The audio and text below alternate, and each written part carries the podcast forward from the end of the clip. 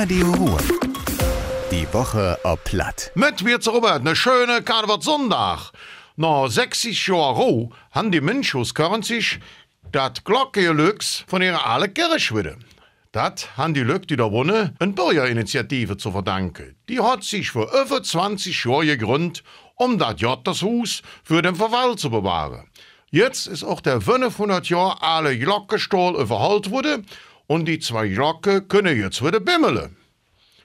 Auch im Kreis Düre haben sich am Schabau Stechtag 22.02.2022 ne Rutsch von Paare et Jahrwort gejoffen.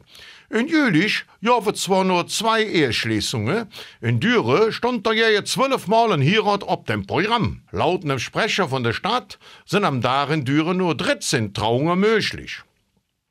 Nach zwei Jahren Corona-Pause soll es dieses Jahr wieder ein Anerkirmes geben. Da wollen ja der Stadtverwaltung und auch der Politik aus. Man will jetzt ein Zeichen für die Kirmeslück und die Besucher setzen, heset.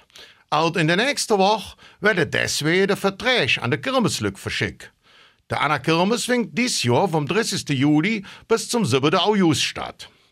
Große Erfolg schähe Autofahrer, die mit einem Bleifuß unterwegs waren. Im letzten Jahr wurde im Kreis Düre insgesamt 105.000 Fahrzeuge erfasst, die zu schnell gefahren sind. Jetzt um uns vergleichen. Letztes Jahr waren das fast 20 Prozent weniger.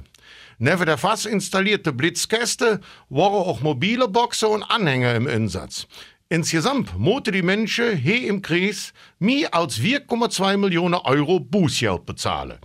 Und das war das wieder. Ich allen noch einen schönen Sonntag. Madet Jod, eure Robert. Radio Ruhr. Die Woche ob Platt. Mit Robert Wirz.